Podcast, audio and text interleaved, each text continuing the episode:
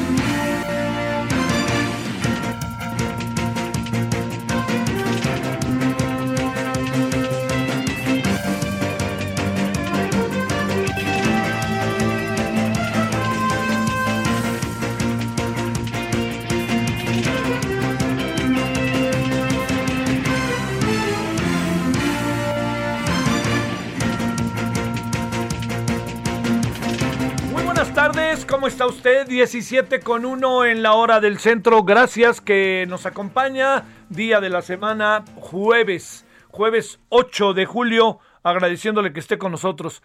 Mire, este, diversos asuntos, le agradezco 98.5 de FM, su servidor Javier Solórzano, Heraldo Radio, el referente. ¿Sabe qué? Este, bueno, hay, hay dos o tres asuntos para inmediatamente entrar, le diría yo, entrarle. Este, vamos a hablar con, con, bueno, con alguien que conoce bien lo que pasa en la zona de Panteló, que es, eh, ah, le están, bueno, está, se está viviendo una situación en verdad sumamente, sumamente complicada. Ya le contaré, esto es en Chiapas. Eh, bueno, eso es lo primero. Pero, a ver, nada más para, para no pasar por alto, porque ya vi que ahora tenemos menos tiempo, entonces digo, para que no se nos pase pues de la, de la órbita, esa sería la palabra, es que un juez federal ordenó la aprehensión del empresario Miguel Alemán Magnani por su presunta responsabilidad en el delito de defraudación fiscal por 65 millones de pesos. Esto lo dijeron funcionarios judiciales. Hubo quien por ahí escribió sobre el tema, este, siendo, no diría que juez y parte, pero pues ahí están, este, son abogados de una empresa que no quiere al señor Miguel Alemán, se dan, bueno, se regodean, ¿no? No, no, no es que no haya motivos para que este hombre fuera detenido, ¿no? Pero bueno, híjoles, que son de esas cosas que uno, eso, eso, o sea, eso, eso son cosas ah, que le diría yo, no ayudan, no ayudan. Si están enojados, no pueden. Y bueno, ya, yo supongo que saben a quién me refiero. O a quién me refiero, saben a quiénes me refiero. Bueno, eso es una cosa. Pero espéreme, déjeme decirle, se cierra, auténticamente se cierra con esto. Es ser muy difícil revertir el asunto porque los va a colocar en una posición auténticamente de adversidad. Entonces van a tener que, la familia alemán va a tener que pues solventar todas las deudas y eso los va a dejar pues sin un quinto, así de fácil, o los va a dejar, traen el tema Interjet, traen el tema W Radio, traen muchos temas ahí pendientes. Bueno, el, el tema para, para, para darle yo elementos y que pudiéramos este, tener una idea, es que nos estamos refiriendo a un grupo empresarial, político empresarial, pues de los más precursores, etcétera, de la industria de los medios, junto con Azcárraga, con la familia Azcárraga. Eh, Miguel Alemán fue dueño mucho tiempo del Canal 4, este, eh, le diría el XHTV, este, TV, pues es televisión, XCW por la W, Canal 2, X, eh, XHGC es por el ingeniero González Camarena, XH González Camarena, recordemos que González Camarena descubrió, o bueno, sí, descubrió la televisión a color, una cosa maravillosa, que ahora si usted lo ve normal, pero en su tiempo fue maravillosa. Y este, lo que también en otro tiempo era eh, Team, Televisión Independiente de México, que el Canal 8, y que luego eh, una propuesta de Echeverría de que se fusionaran, que también le traía muchas ganas ahí al grupo Monterrey Echeverría, nos hagamos, más después de el secuestro y asesinato del ingeniero Garza Sada, pues bueno, todo eso en medio de, de, lo que le estoy contando, pues ahí, digamos, este, eh, la familia alemán fue una familia muy importante en materia de la televisión, de la radiodifusión. Querían, los, los indemnizaron, se fueron, les pagó el señor Azcárraga, ya la tercera generación, se pusieron de acuerdo, le pagaron y ese dinero pues también se le dio otra parte de ese dinero a un señor que se llama Alejandro Burillo, que tenía el grupo Pegaso, que es el que hace el torneo de tenis de Acapulco, entre otras muchas cosas, ¿eh? fue dueño del Atlante, en fin. Bueno, todo esto que le estoy contando, lo que le quiero decir es que estamos en medio de una situación ahí en donde la familia alemán además creció, pero no creció con la, yo diría que con, con, con la, pues la solvencia, inteligencia, atención debida, y entonces lo que se vino encima fue pues el lío que traen ahora, que los tiene al borde de la cárcel, nomás cosa de que los detengan y listo. Claro que supongo que pagarán indemnización, etcétera, pero yo creo que se acabó eh, el, el, gesto de parte del presidente de, de, no perseguirlos. Yo creo que ya llegó hasta aquí, porque ahí hay un lío que tiene que ver con muchas cosas. Y está el otro lío grandísimo, grandísimo de Interjet, ¿no? que es otra de las áreas en donde está metido este hombre, este, la familia alemán, y es, eh, es una pena, ¿eh? pero, pero ahí se da el cierre de uno de los grupos, me atrevo a decir, de los más significativos quizá no necesariamente poderosos, poderosos en lo político, pero quizás más significativos en materia de radiodifusión. Y le recuerdo al señor Miguel Alemán Velasco, eh, fue, Miguel Valdés, perdóneme, fue eh, presidente de la República, periodo 1946-1952, eh, luego había sido gobernador, el señor, su hijo, Miguel Alemán Velasco, fue gobernador del estado de Veracruz, eh, y su otro hijo, pues bueno, fue importante. Una de las cosas que aseguran que ha, hecho muy importante la vida fue en un momento tan difícil como el que tenía el cantante Luis Miguel. Él, él fue muy cercano y le ayudó lo más que pudo, pero se le vino todo el mundo encima. Dicen que está en Estados Unidos, que está en la costa por ahí de Florida o algo así, pero el señor Miguel Alemán está en la mira. Si las autoridades lo pueden agarrar, lo van a agarrar y lo van a meter a la cárcel, aunque salga los tres días. Así como se lo cuento. Pero se da el cierre, se da el fin eh, con esto, pase lo que pase con el desenlace, yo veo muy difícil que no haya otro desenlace que no sea el del rompimiento ya en definitiva del, del, eh, grupo, pero sí le diría que esto auténticamente se acabó, se acabó para, para la familia alemán, tendrán que venir otras circunstancias, pero digamos, Miguel Alemán Magnani ya está en la lista, está en la lista de los que quieren meter al tambo por defraudación fiscal, entre otras cosas, incluso por ahí están diciendo que por ahí aparece también el tema de lavado de dinero, que este, decir que metieron el dinero en un lado, en otro lado, en otro lado, no. Recuerde que lavado de dinero no significa en automático narcotráfico, o sea, lavado de dinero hay muchas variantes. Bueno, todo esto se lo cuento para ir armando este, la agenda de este día. Entonces, queda claro este tema. Segundo gran asunto que me parece muy importante es eh, a Salvador Rangel, lo hemos venido entrevistando desde hace mucho tiempo, mucho tiempo. Anoche, por ejemplo, lo entrevistamos para que nos contara parte de, de, lo que de lo que él ve. Mire, más allá de ello, y le digo, la última vez que estuve yo con, con don Salvador fue allá en, en Chilpancingo. Pero más allá de ello, déjeme, déjeme contarle algo que le puede, creo, ser importante. Y esto es el hecho de lo que él está planteando.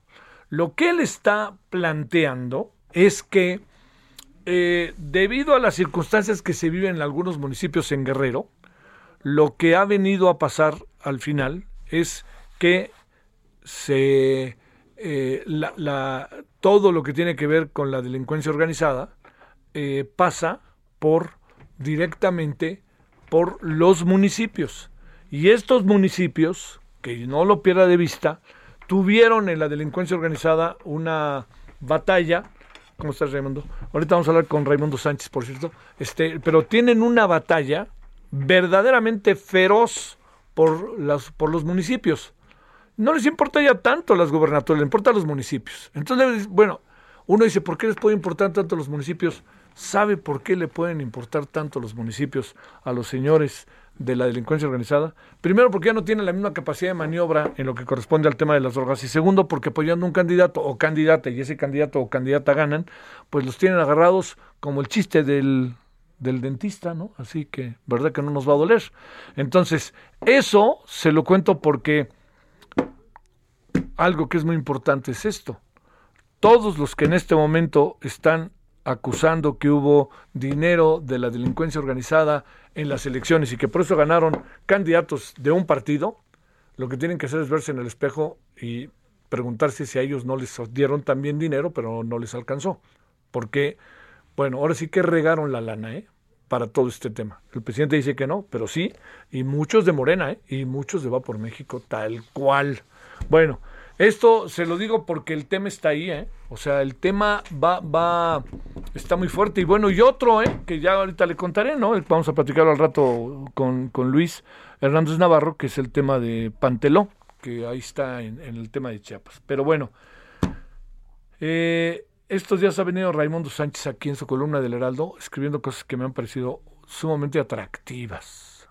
Una mirada sesuda, diría yo, de la gestión presidencial pero también desde la semana pasada con el tema de las mañaneras. Y este y el ahora sí que diríamos, ¿por quién votas? ¿No? Por este por, por la popularidad del presidente. Dije, ¿por quién votas? Por los programas de radio de los 60 y los 70.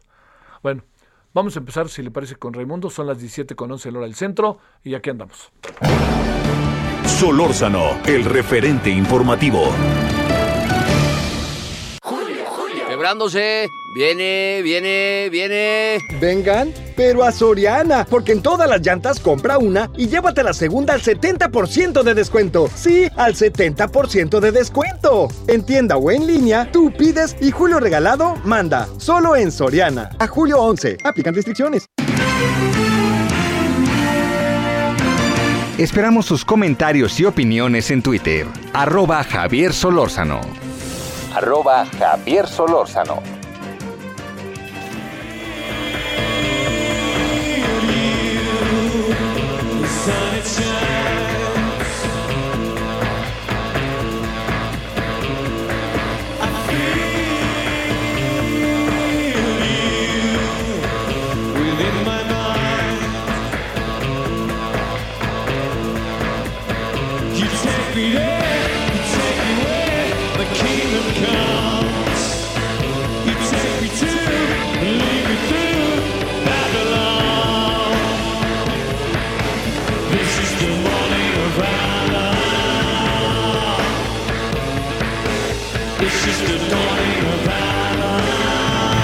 De vuelta a Depeche Mode, I Feel You, y esto es de, debido a que nacía en Nottingham, así como el mismo bosque de Nottingham, allá en Robin Hood.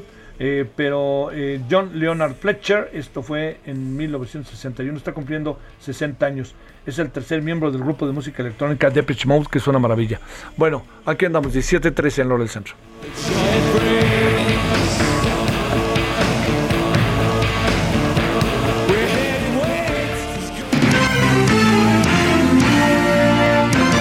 Esperamos sus comentarios y opiniones en Twitter. Arroba Javier Solórzano. Arroba Javier Solórzano.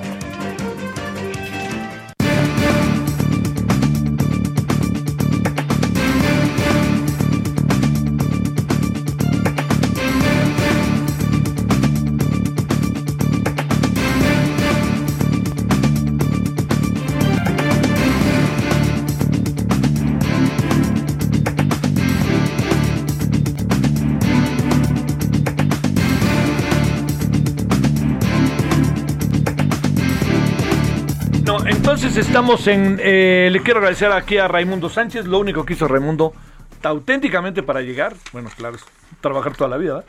este, pero va este, bajar de piso, aquí no. Bueno, él es el subdirector editorial de El Heraldo de México. ¿Cómo estás, Raimundo? ¿Qué tal, Ja- Javier?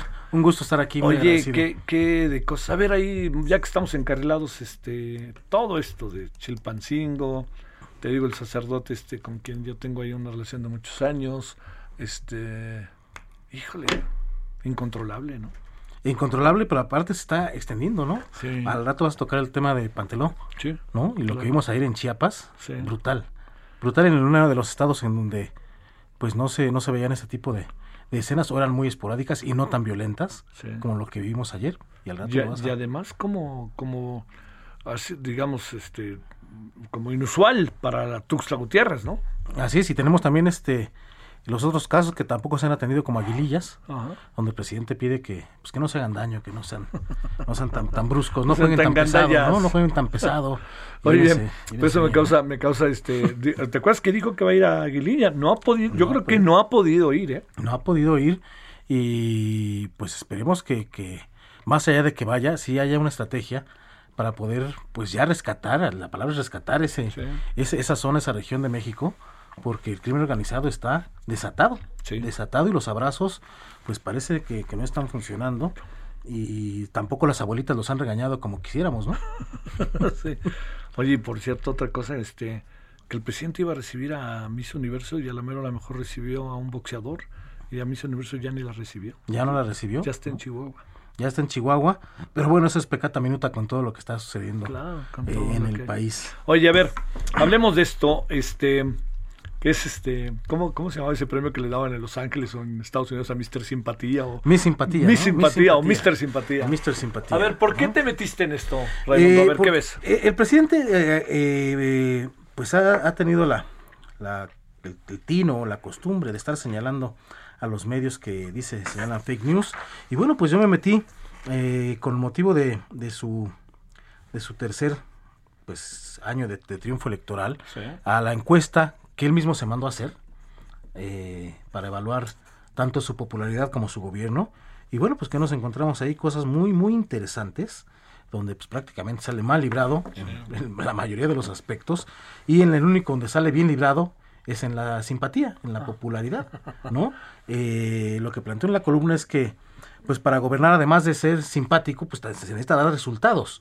Y en los resultados de su propia encuesta, eh, presidente y su gobierno pues no sale pues nada nada bien librado. Eh, de hecho hay un dato que tú lo platicaste extensamente en el programa Sí. de televisión del viernes, con lo platicaste con Fernanda Díez Torres, de este 52% que ya ni siquiera les quiso contestar la encuesta, ¿no? Que no significa que estén en contra del presidente López Obrador. No, como pero no quiso. Pero ya, ya el tema de hablar de la 4T ya es un hartazgo y yo creo que tiene que ver también un poquito con a todas horas en la mañana el desayuno, en la tarde en la sopa y en la merienda con el chocolatito nos estamos nos están recetando todo el día eh, pues la, la, la voz de lo- del presidente López Obrador y lo que ocurre en su mañanera y luego la vespertina que se reactivó. Ya creo que la gente está harta ya de la 4T o está haciendo otras cosas y ya no quiere eh, responder pues las propias encuestas que, hace la presidencia. 52% fue el rechazo de un universo de 1.525 personas a las que les llamaron por teléfono y como lo dijo Fernanda Díez eh, Torres, prácticamente sus encuestados les dijeron no quiero saber nada de ti, ¿no? Pero nos encontramos cosas muy interesantes. eh, en la encuesta que, que se mandó, insisto, a hacer la propia presidencia para evaluarse, para autoevaluarse a sí misma eh, como administración y al presidente como, como, pers- como personaje o como, como persona de gobierno, pues.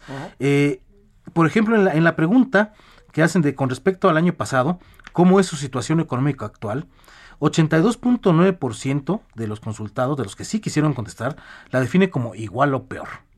¿No? Estamos hablando de igual quedó en 42.9 y peor 40% y solamente eh, 15.3% ve una mejoría en la situación en su situación económica, eh, lo cual es un dato que tiene que tomar en cuenta la, la presidencia de la República, sobre todo porque se la pasan diciendo que no somos iguales. Eh, y otra pregunta también en donde sale pues muy un poco mal eh, la administración de la, de la llamada 4T.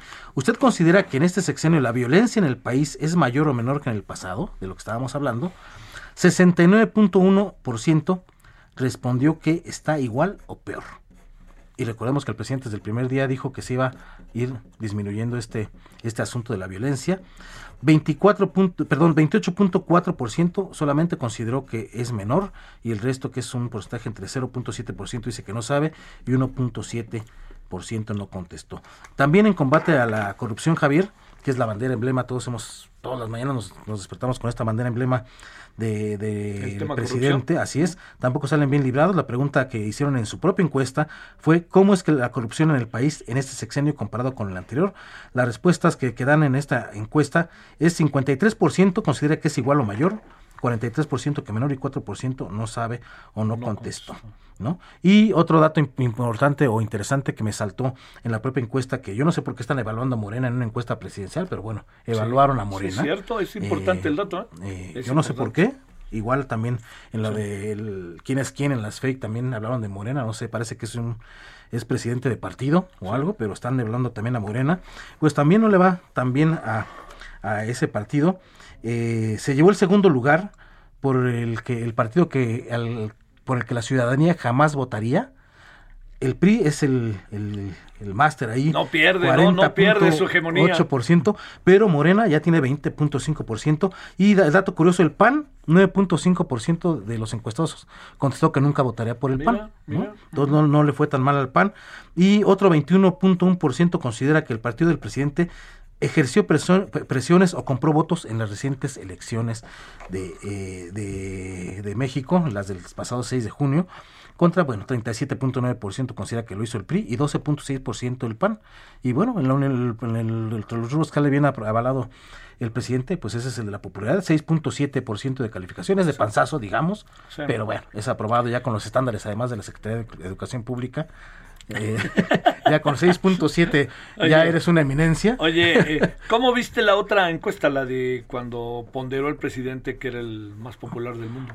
No, no, no he encontrado yo la encuesta. La verdad es que yo no, he encontrado dicha encuesta. Eh, pero insisto, yo creo que, que, más allá de popularidad, lo que se necesita para, para, para echar a andar este país es una buena gobernanza y dar resultados. Los resultados hemos visto que han sido pues eh, el talón de Aquiles de este de este gobierno, ¿no? Y se está escudando en la popularidad y estamos viendo un gobierno muy narcisista que está más preocupado por la imagen y por caer bien que en dar eh, pues verdaderos resultados en los en, los rubros que se tiene que dar, ¿no? La pobreza está aumentando, eh, la situación económica pues lo estamos viendo en sus propias encuestas y pues parece que a eso están oyendo haciendo oídos sordos eh, y se, se embelezan solamente con decir que el presidente pues cae bien y es a todo dar y que la gente lo quiere. Pues sí, eso está muy bien, pero hace falta dar resultados. a ver, para, para cerrar, Raimundo, ¿qué, qué, ¿qué opinión te merece el quién es quién en las mentiras? Así digamos, siendo, siendo que puedes en cualquier momento tú o yo ser sujetos de una explicación, interpretación, visión, ah, disparo este en términos este del discurso. A mí me parece un abuso de poder, porque el presidente eh, y sus y su, la gente que está haciendo eso no se puede abrogar el derecho de decir que es verdad y que es mentira. Digo, tan es así que el presidente cuestiona o, o duda de ciertas publicaciones, pues obviamente nadie tiene la verdad absoluta y este gobierno parece que pretende que son los que dan certificados de, de, verdades y mentiras. Entonces creo que ese es un abuso que, que puede ser contraproducente incluso para el mismo gobierno, porque ya ha quedado demostrado en algunas conferencias que le hacen ver con sus propios datos que, que, incluso no los quieren ni siquiera conocer sus propios datos. Entonces, vamos, e, es un, un abuso que, que finalmente podríamos caer tú y yo, pero al rato van a ser también ellos, ¿no? Sí. Van a ser también ellos mismos los que están poniendo la vara con la que van a ser medidos. Sí, sí, sí. sí. ¿Y ya sabes sobre qué vas a escribir mañana no? Este, todavía lo estoy, lo estoy pensando. ¿Pero por dónde andas? Este, estoy pensando en el tema de la, de la tercera ola de, de, de, la pandemia, porque sí. nos han dicho que pues que va, que no hay muertos, que, que, va a la baja, o que iba a la baja, porque ya están reconociendo todos. Y bueno, pues vamos a ver, a, comparar los números de qué pasó en las dos semanas que gozamos de semáforo verde para salir a votar. Oye, ¿supones que mañana cambiará la estrategia en la Ciudad de México y Estado de México ante lo que está pasando con la pandemia? No, yo creo que no. Yo creo que llevamos más de un año, Javier, con la insistencia de que la estrategia está funcionando, la misma estrategia está funcionando y no hay poder humano ni sobrehumano que los haga cambiar de, esa estrategia. Muchas gracias, Raimundo. Gracias. Ahora sí que regreso a tu oficina. Gracias. Gracias, Raimundo Sánchez, que le recuerdo, él es el subdirector editorial de El Heraldo de México. Bueno, vamos a la pausa. Antes de ello, le cuento: grupos armados atacan municipio indígena en Panteló, Chiapas. Vamos a hablar con quien tiene toda la historia, ¿eh? que es Luis Hernández Navarro. Y también a ver qué ve él, conociendo Chiapas, sobre el tema de la balacera de ayer en la tarde, de la que dábamos cuenta en Tuxtla Gutiérrez, inédita desde donde se vea. Pausa. El referente informativo regresa luego de una pausa. Heraldo Radio, la H que sí suena y ahora también se escucha.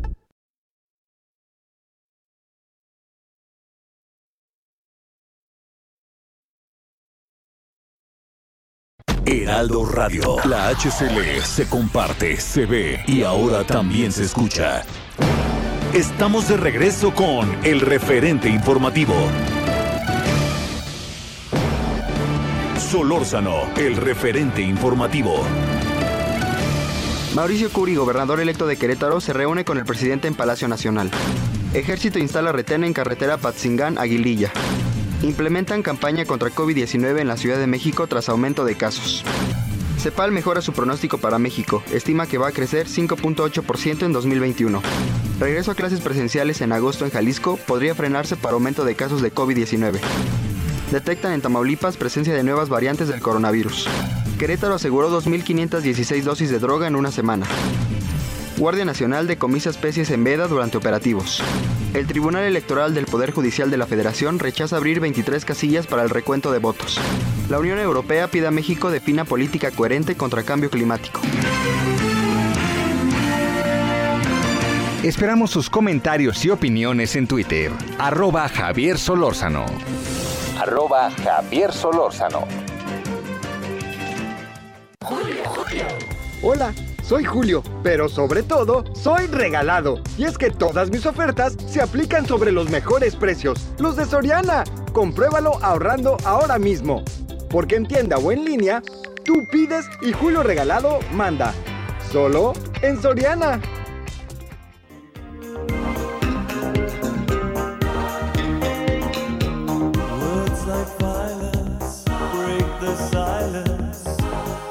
Crashing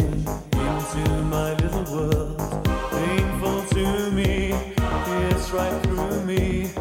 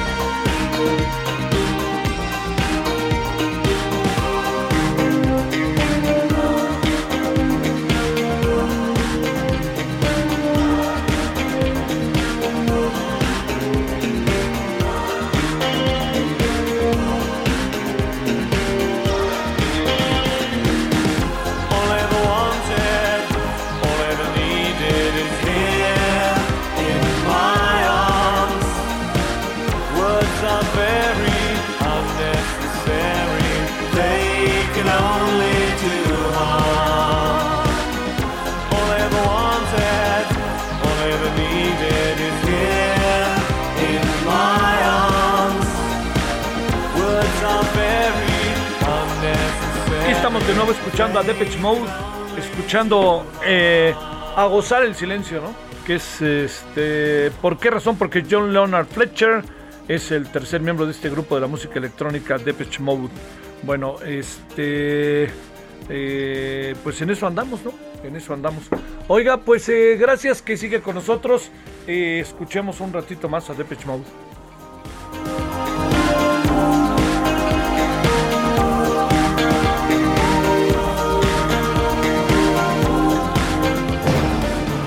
Solórzano, el referente informativo.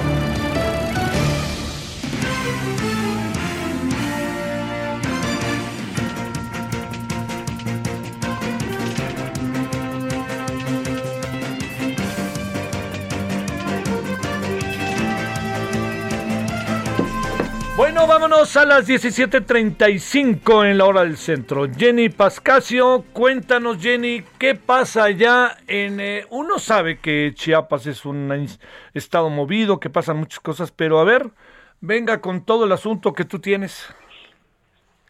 Así es, como bien sabes, el pasado lunes 5 de julio una persona a bordo de una motocicleta terminó con la vida del, del defensor de derechos humanos Simón Pedro Pérez López, integrante de la sociedad civil Las Abejas de Actial, recibió un disparo de arma de fuego cuando se encontraba en compañía de su hijo en la cabecera municipal de Simojovel.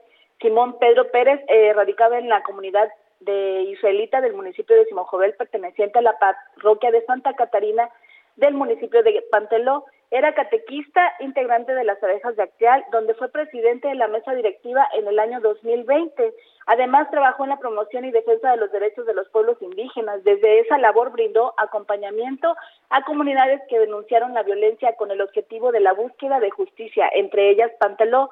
Te comento, Javier, que el asesinato de Simón Pedro es vinculado a los hechos de violencia que se suscitan en el municipio de Panteló esta semana. Las agresiones que han sufrido los habitantes del municipio indígena se suscitaron justamente después del asesinato del expresidente de la sociedad civil Las Abejas de Acteal el pasado lunes, pues el defensor denunció en distintos momentos la violencia que se ve en los municipios de los Altos de Chiapas. El martes, el sacerdote de Simojovel, Marcelo Pérez Pérez, dio a conocer en sus redes sociales el hallazgo de dos explosivos y tres detonadores en una vivienda que fue previamente abandonada y donde se presume habitaban los integrantes del crimen organizado y los asesinos de Simón Pedro. Además, eh, te comento que en estos hechos de violencia que se están eh, que están aconteciendo en, en este estado, también la tarde de ayer se suscitó una persecución y balacera entre dos vehículos de lujo que circulaban sobre la calzada Rosario Sabinal entre las colonias Club Campestre y Campanario, aquí en la capital del estado, que dejó como saldo a cinco personas muertas. De acuerdo a las videograbaciones de testigos, las detonaciones comenzaron a escucharse a varias cuadras de distancia de donde quedó varado uno de los vehículos baleados, donde también encontraron armas. Mientras tanto, los agresores lograron darse a la fuga, por lo que se inició un operativo para dar con el paradero. Vecinos de la zona donde sucedieron los hechos denunciaron que en la búsqueda los policías amedrentando ingresaron a las viviendas de las colonias aledañas. Posteriormente, dos unidades que al parecer estuvieron involucradas en el tiroteo fueron encontradas sin sus ocupantes. Estas tenían placas del Estado de México y de Puebla. Al respecto, la Fiscalía General del Estado de Chiapas ha cambiado la cifra de muertos en dos ocasiones. Este jueves dijo que no son cuatro, sino cinco las personas que perdieron la vida en este tiroteo. También señaló que por tratarse de hechos en los que fueron utilizadas armas de fuego de alto poder, el caso se remitirá a la Fiscalía General de la República. Te comento que algunas versiones extraoficiales apuntan que el cártel de Jalisco Nueva Generación sería el responsable del ataque, en el que presusa- presuntamente perdón, asesinaron a Gilberto Rivera Estrada, hijo del narcotraficante Gilberto Rivera Amarillas, alias el tío Gil, operador del cártel de Sinaloa hasta su captura en el 2016. Estas versiones también señalan que Gilberto Rivera, alias el Junior, fue la persona que logró sobrevivir a la balacera, pero que falleció en la atención médica y en el traslado al hospital aquí en Tuxtla Gutiérrez. Es la información que tenemos. Uy, uy, movido el estado. Gracias, Jenny. Así es, estaremos muy pendientes. Muy buenas tardes. Gracias. Vámonos a las 17.39 en hora del centro con Luis Hernández Navarro, periodista del periódico La Jornada. Luis, gracias por tu tiempo. ¿Cómo estás? Buenas tardes. Encantado de estar contigo. Muchas gracias por la invitación. El gusto es nuestro. Primero, déjame decirte, eh, en- más allá del tema Panteló, eh, algo anda pasando en Chiapas que alcances a detectar junto con, obviamente, el tema Panteló. ¿Qué alcanzas a apreciar que anda pasando en el estado? eh? Bueno, es que el tema Panteló es parte de, una, de un patrón más general eh, que proviene de eh, un fenómeno que es los antiguos paramilitares, los que se formaron para la guerra de contrainsurgencia en contra de los zapatistas, eh, se han reconvertido en actores del crimen organizado, eh, por supuesto en contubernio con las autoridades eh, locales y estatales, no se podía pensar de otra manera. Y entonces han emprendido una ofensiva para apropiarse del territorio que coincide además con los territorios que son los corredores donde se están eh, construyendo la autonomía zapatista, los, corredores naturales de- de, eh, para, para darle salida. Entonces, además de Panteló, tú tienes broncas en el municipio de al lado, que es Chenaló, tienes broncas en Ocosingo, eh, tienes broncas en Oxchuc, tienes broncas en Venustiano Carranza, tienes eh, el asesinato permanente de, eh, de defensores de derechos humanos y de derechos, de, de derechos indígenas. Es un patrón eh, que tiene eh, eh, por lo menos eh, tres años eh, de venirse eh, repitiendo y que hoy eh, se ha exacerbado. Y Panteló es eh, la punta del iceberg de esto que está extendido, eh, insisto, en toda la región Altos Selva. ¿Qué es lo que está detonando aún más el problema que alcances a apreciar, Luis? En el caso específico de Panteló, tú tienes la existencia de un grupo del crimen organizado que se dedica al tráfico de drogas, de migrantes, eh, de armas, de eh, robo de vehículos eh, que pasan a Centroamérica o que utilizan allí. Se trata de un grupo que fue dirigido originalmente por Austroberto Herrera, ahora está en la cárcel, pero se siguen sus sucesores, que ha utilizado el registro del PRD, no estoy diciendo que el PRD sea el responsable de tal cosa, pero sí ha utilizado el registro del PRD para hacerse del control del municipio eh, y eh, el- desde po- por, lo menos hace tres años. Eh, el anterior presidente municipal fue removido por corrupción, nombraron una eh, mujer, eh, este, Daisy Flores, me parece que se llama Daisy Delia Flores, eh, que fue su sustituta, es la, la actual alcaldesa, y ahora llega como presidente municipal electo por también por parte del PRD su esposo. Ellos son la cara visible de este brazo armado. Ellos estuvieron como grupo de crimen organizado presionando a eh, la gente para que en las pasadas elecciones votaran a favor del PRD eh, bajo amenaza de muerte. Eh, estoy hablando, Javier, de que tan solo en el municipio Chenaló, Chalchihuitán, Panteló, hay más de dos mil desplazados por parte de este crimen organizado, gente que ha sido expulsado de sus tierras. Tan solo desde marzo de este año hasta ahora, este grupo de crimen organizado en Panteló ha asesinado a 12 personas, hay una más desaparecida y otro niño eh, que, que no se sabe también eh, dónde, dónde está. Eh, eh, esto reventó prácticamente el día de ayer cuando un grupo organizado para defenderse de la misma comunidad tomó el, la cabecera municipal, eh, está impidiendo que el presidente municipal ligado al crimen organizado eh, tome posesión y eh, vienen los acontecimientos que vimos eh, hoy en, en, la mañana, en donde, eh, perdón, antes de esto, se encontró en, en, casa de los asesinos de eh, eh, Simón Pedro Pérez, ¿Sí? integrante de las abejas, a él lo, lo asesinaron de un balazo certero en, en, en la cabeza, un sicario, ¿Sí? ¿no? Fue una operación quirúrgica. Este, eh, el, eh, eh, unos años antes había sido asesinado también Manuel López Pérez, este, de, prácticamente de la misma manera. Este, bueno, en la casa de los asesinos de eh, Simón Pedro Pérez se encontraron dos bombas y, y tres detonadores, eh, pero bombas parece ser que de alta demolición. Es decir, es- estamos hablando de una situación terrible en donde hoy eh, eh, un destacamento de- del ejército y, o de la Guardia Nacional y de, y de la, y de la policía, este, al bajarse a quitarse, al quita- a quitar un bloqueo eh, caminero que había, eh, fue atacado eh, con armas. No, no sabemos todavía el saldo final de, este, de este ataque, pero estamos entonces ante la agresión permanente de un grupo eh, criminal que tiene vínculos directos con el grupo criminal que opera en Chenaló, herederos de los paramilitares que asesinaron a las víctimas Acteal, como es el- el- ahora el caso de Simón Pedro Pérez, y que tiene vínculos también con el eh, cártel de Chamula. Es decir, estamos viendo un proceso de eh, cartelización de eh, esos antiguos grupos eh, paramilitares. Oye, ¿esto llega al zapatismo o, o el zapatismo está suficientemente pertrechado para que no llegue?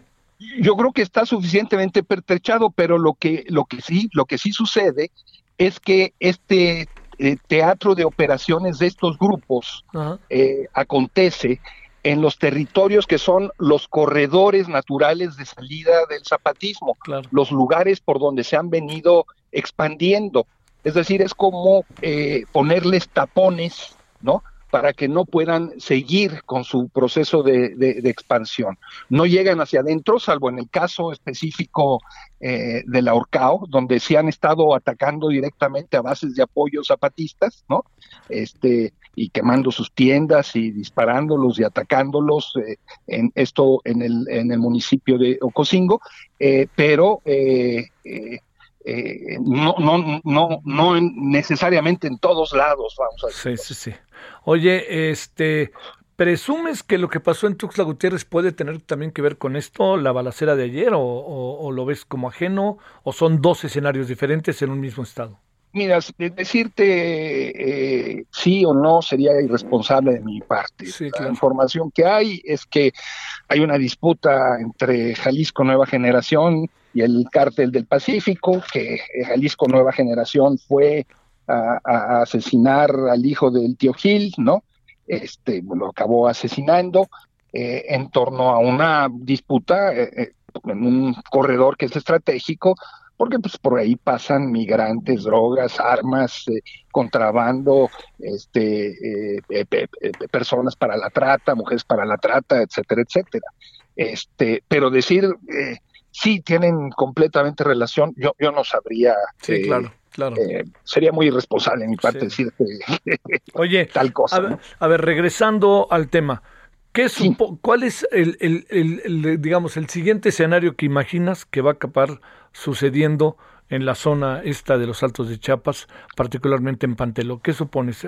¿Hay posibilidades de... Mira, este, por lo pronto, eh, el, la cantidad de desplazados va a seguir incrementándose. Estamos hablando de dos mil personas, hombres, mujeres y niños, eh, que han tenido que salir de Aldama, han tenido que salir de Chalchihuitán, han tenido que salir de eh, eh, Panteló, dejar sus tierras, sus cosechas, sus animales y vivir eh, literalmente en la intemperie eh, en condiciones muy, muy difíciles. Ahí hay un drama humanitario, eso es, eso es eh, lo, lo- lo primero.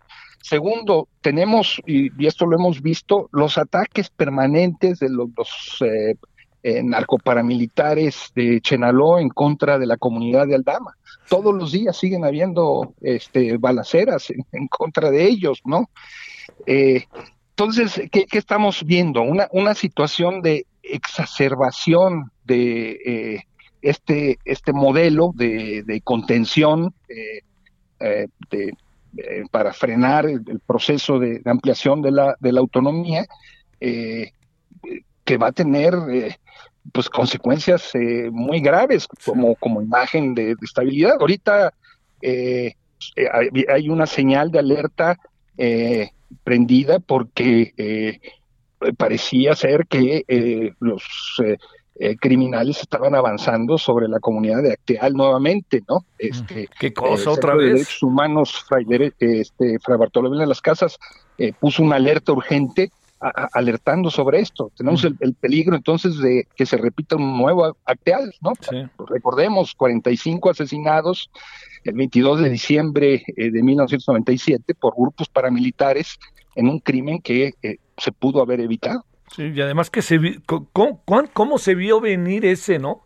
Todo el mundo Así decía, es. va a pasar, va a pasar. No vaya a ser que estemos aquí en lo mismo, Luis. Exactamente, estamos en la misma situación. No, no, no estoy exagerando. Sí, Se está avanzando y avanzando hacia esta situación en una mayor descomposición y con una mayor eh, confusión de los actores, ¿no? A ver, déjame plantearte nomás un último asunto.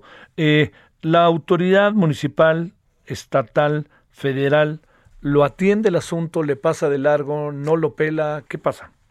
Bueno, eh, hay eh, señalamientos eh, permanentes por parte de las autoridades. Hace eh, unos días, eh, una eh, serie de agentes municipales de Panteló le presentaron al gobierno del estado eh, una carta eh, documentando eh, eh, los asesinatos y la violencia que estaba viviendo y advirtiendo lo que se venía. Y eh, la respuesta del gobierno del estado fue eh, la más absoluta omisión. Y- Hicieron como que no pasaba nada, ¿no? Eh, los 2.000 eh, desplazados están ahí, eh, una parte de ellos atendidos por Ofelia Medina como, como puede. Este, a veces hay algún apoyo del gobierno federal, siempre insuficiente eh, y eh, sin, sin, sin resolver realmente el problema de fondo. Pues, Hemos visto cómo cada dos, tres semanas se anuncia en la mañanera que ya va a haber una solución definitiva, que hay un encuentro de paz entre Aldama y Chenaloy, etcétera, etcétera, y tres semanas después, pues ya están los disparos de nuevo. Uf. Oye, este, híjole, ¿qué imaginas en las próximas 24 horas, Luis, en función de tu experiencia de lo que has visto en otras ocasiones? Híjole, yo esperaría que eh, hubiera eh, eh, una operación que eh, evitara que efectivamente se atacara a la gente de Acteal, ¿no? Y que se sentaran en las bases para dos cosas. Primero, una gran mesa de negociación donde los problemas se puedan eh, atender cu- cuando los problemas sean efectivamente comunitarios, pero que también haya una eh, voluntad de eh, eh, atacar claramente al crimen organizado. No puede ser que sigan operando en esa región y expandiendo este, eh, con la más absoluta impunidad. ¿Cómo, cómo es posible que en un estado tan militarizado como Chiapas, con tanta presencia de la Guardia Nacional, eh, pueden actuar con tanta impunidad Claro. eh, los narcotraficantes? Oye, y muy en breve, ¿cómo le va a los zapatistas en Europa? ¿Sabes? Eh, Sí, eh, yo veo que han sido eh, recibidos con enorme beneplácito. Están esperando a, a que llegue el contingente que va por la vía aérea. Sí. Eh, ellos desembarcaron en Vigo y desde Vigo han venido realizando una especie de recorrido eh, por distintas ciudades eh, españolas, eh, incluyendo Madrid, Cataluña, eh, donde han sido recibidos en tono eh, festivo, eh, celebratorio, pero se está preparando, digamos, lo que sería el, el- proceso más en forma de escucha y de intercambio de visiones, experiencias, etcétera. Pero, por lo pronto, eh, el tono europeo, el tono español, ¿no? Que es, es donde se han estado moviendo hasta ahora, el tono catalán ha sido de una festividad. Sí, ha sido fiesta también un poco. Bueno, Luis Hernández. una fiesta por la vida, ¿no? Es, es- es una gira por la vida, es poner por el centro la vida. Te mando un gran saludo, como siempre, y mi agradecimiento, Luis Hernández Navarro. No, gracias. muchísimas gracias a ti, Javier. Eh, Gracias. saludos a tu auditorio. Muchas gracias a ti, muchas, muchas gracias Luis. Bueno, este, estamos por irnos. Hoy en la noche seguiremos con este tema. Eh, además de que seguiremos con este tema, vamos a entrarle también a... Mire, eh, le, le doy un dato que a lo mejor le puede eh, ser de enorme utilidad en función de prever, atender, ver qué es lo que tenemos que hacer, diría yo, ante las cosas que estamos viviendo en términos del COVID. Ahí me quiero detener. De acuerdo con el reporte diario, este, hay 48.902 casos activos en los últimos 14 días. Eh, estamos con 44, bueno, estamos con un buen número de casos sospechosos. Estamos con una otro dato que me parece importante, que es el 266 eh, muertes. Ojo, por favor. ¿Se acuerda que hablábamos de cincuenta y tantos hace como una semanita? 266 personas este, lamentablemente fallecidas.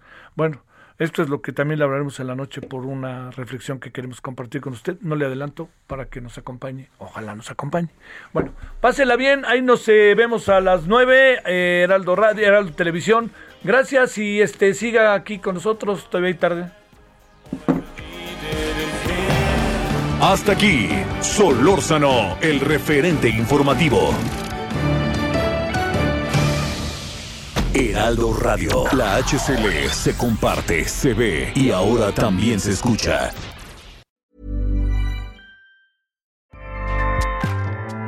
ACAST powers the world's best podcasts. Here's a show that we recommend. The Real Housewives is a guilty pleasure for most, but if you're looking to not feel guilty about that pleasure, tune in to Everything Iconic with me, Danny Pellegrino, where I break down all the messy moments and behind the scenes antics of Bravo's popular franchise. And on Everything Iconic, I also interview celebrity guests like Kelly Ripa, Kiki Palmer, Drew Barrymore, Cameron Diaz, and more about their guilty pleasures, their past work, and so much more. So if you're pop culture obsessed and find yourself watching way too much reality TV like me, tune in to Everything Iconic with Danny Pellegrino wherever you listen to podcasts. ACAST helps creators launch, grow, and monetize their podcasts everywhere. ACAST.com.